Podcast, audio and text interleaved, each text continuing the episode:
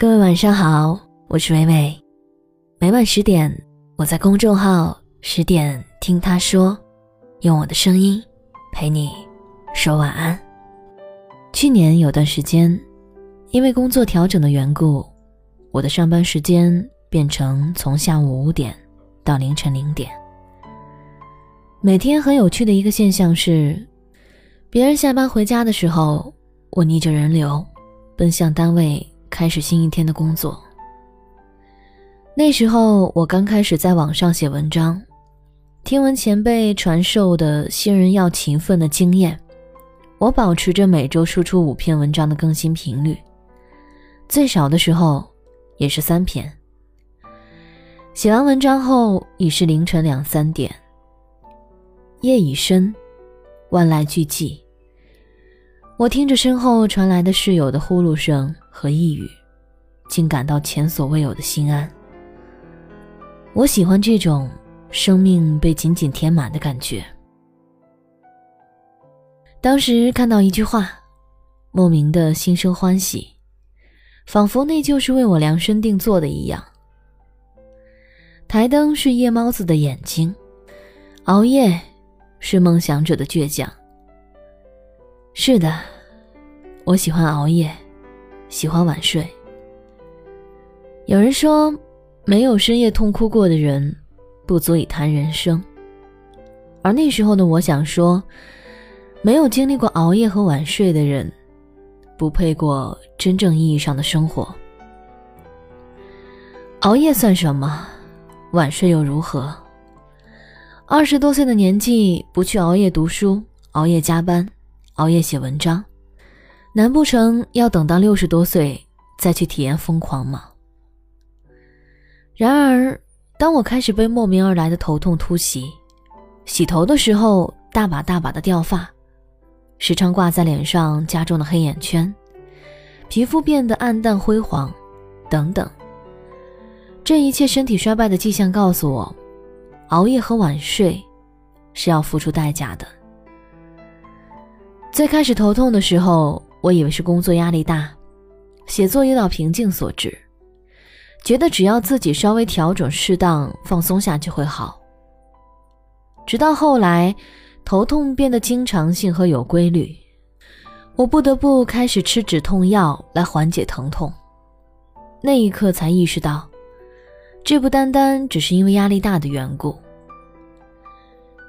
有一天中午下班，刚出了办公室，我的头就像被人施了魔法一样，先是断断续续的轻微疼，慢慢从两边蔓延开来，变成持续性的剧痛。我服了止痛药，仍不见好转，才决定去医院。医生在了解了我的情况后，给我开具了一张拍片的通知。他说：“需要等片子出来，才能确定我头痛的具体情况，然后再给出详细的治疗方案。”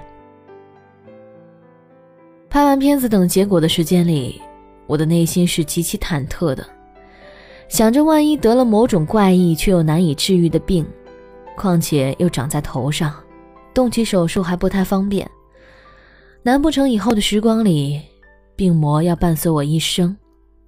那该真的是噩梦一场啊！好在结果不算坏，因为长期熬夜、过度用脑、休息不好，导致出现了莫名的头痛。医生似乎看出了我的担心，劝慰我不要紧张，一切无恙，今后只要注意休息，不要熬夜就行。而当经历了这场有惊无险的疼痛之后，我开始意识到健康的重要性。推翻了我以前的观念。熬夜的人，才有资格谈人生。你看，任何事情都是相对的，你消耗身体取得成就，同时也失去健康，得到一副藏满病魔的躯体。去年开始，网络上连续爆出多名媒体人、作家相继去世的消息，炸开了媒体圈的锅。先有三十四岁的天涯社区副主编金波，在北京地铁六号线呼家楼站突然晕倒，经抢救无效，不幸去世。最近，又有香港文学大师黄易病逝，不过六十五岁。翻看这些媒体人过往的生活，发现熬夜加班和经常晚睡是其家常便饭，长期睡眠不足，有人甚至连续几天只睡几个小时。写到这儿，也许有人会问：媒体人嘛，加班太正常不过了。你要是没熬夜剪片子、通宵写文章，你都不配说你是媒体人。对，因为特殊的行业性质，熬夜似乎变成完成工作的必要条件。很多人觉得晚上安静，不像白天嘈杂，思维会变得更活跃，灵感会更丰富。经常会选择熬夜工作，包括我。可当我重新调整作息时间后，发现很多以为只有熬夜才能做好的工作，白天也是可以完成的。我每天早起，按时服药，用运动的方式减压，节省玩手机发呆的时间用来工作，尽量不去熬夜。慢慢的，头痛的频率减慢，最后消失。我坚持运动，皮肤开始重新变得富有光泽，黑眼圈也不见了，不再失眠，一切似乎又都好起来了。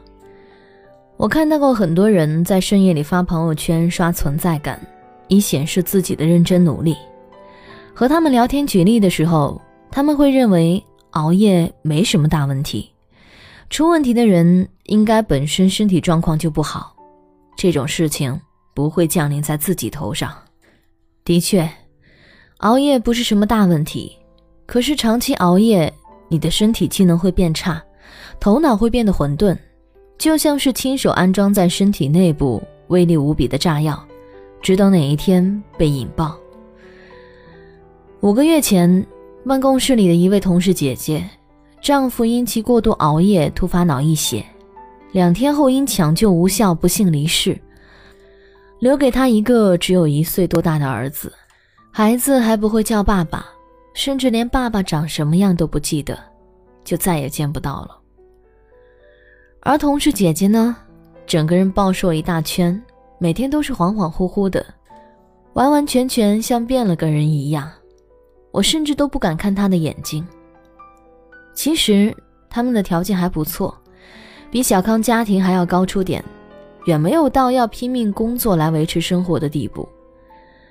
可就是因为丈夫想给家人更好的生活，所以拼命加班、熬夜工作，过度透支自己的身体，将生命永远留在三十几岁。如果你经历过生死离别的场面，你就会懂得健康对于一个人来说多么重要。我永远无法忘记。同事姐姐在医院与遗体告别时撕心裂肺痛哭的场面。不满一岁的儿子还不会哭，不会喊爸爸，只是静静地看着那张熟悉却永远也睁不开眼的脸，沉默的让人窒息。我想，当时的他一定知道，知道爸爸再也不会醒来。一个人意味着一个家庭。扮演着多重角色，是父亲，是丈夫，一会儿儿子。而如果一旦遭遇不测，遭遇痛苦袭击的，却是三个人：儿子、妻子，或者父亲。当你经历过生死，经历过永别，你会发现，相比你要怎么努力，怎么拼命来获取一种高质量的生活。拥有一个健康的身体，一个健全的家庭，远比这些可以看得见的东西还要重要。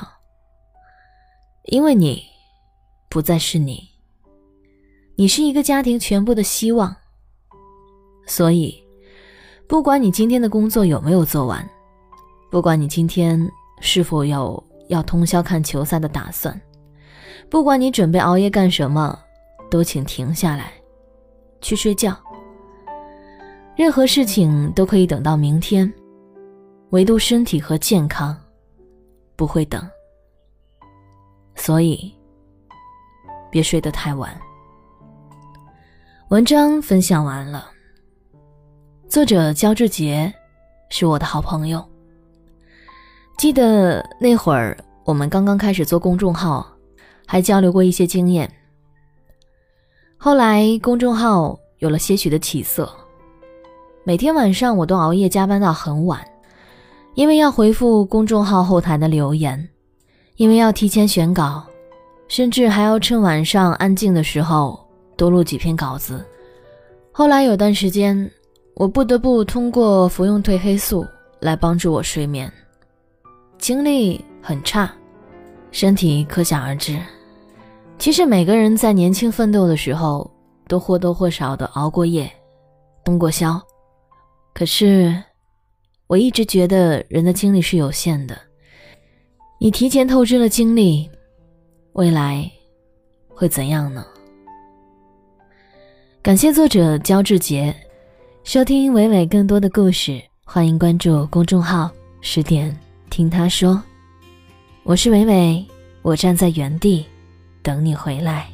常常梦到自己长了翅膀，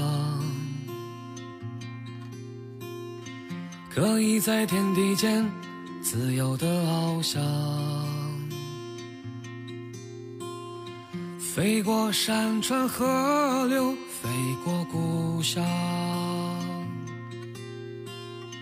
飞到了你的身旁。你也有双翅膀，闪着光芒，挥动着最初纯真的梦想。我努力的飞进我们的心房，你却慢慢的飞向远方。我只想留在你的梦乡，顽固的坚持不离场，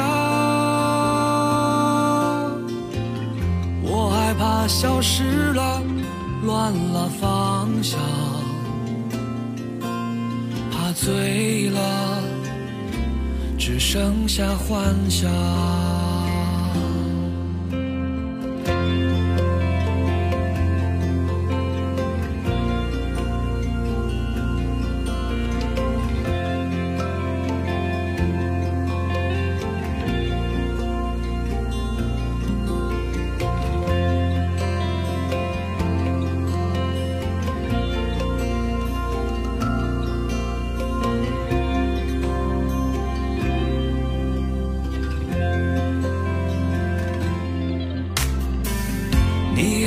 翅膀闪着光芒，挥动着最初纯真的梦想。我努力的飞进我们的心房，你却慢慢的飞向远方。我只想留在你的梦乡，我顽固的坚持不离场，我害怕消失了，乱了方向，怕醉了，只剩下幻想。我一直都追寻着希望，我一直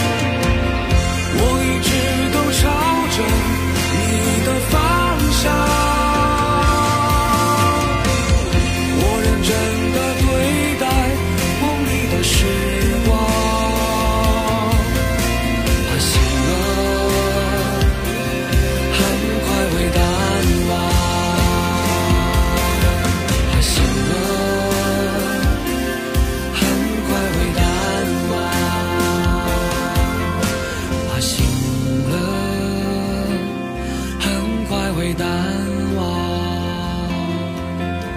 怕醒了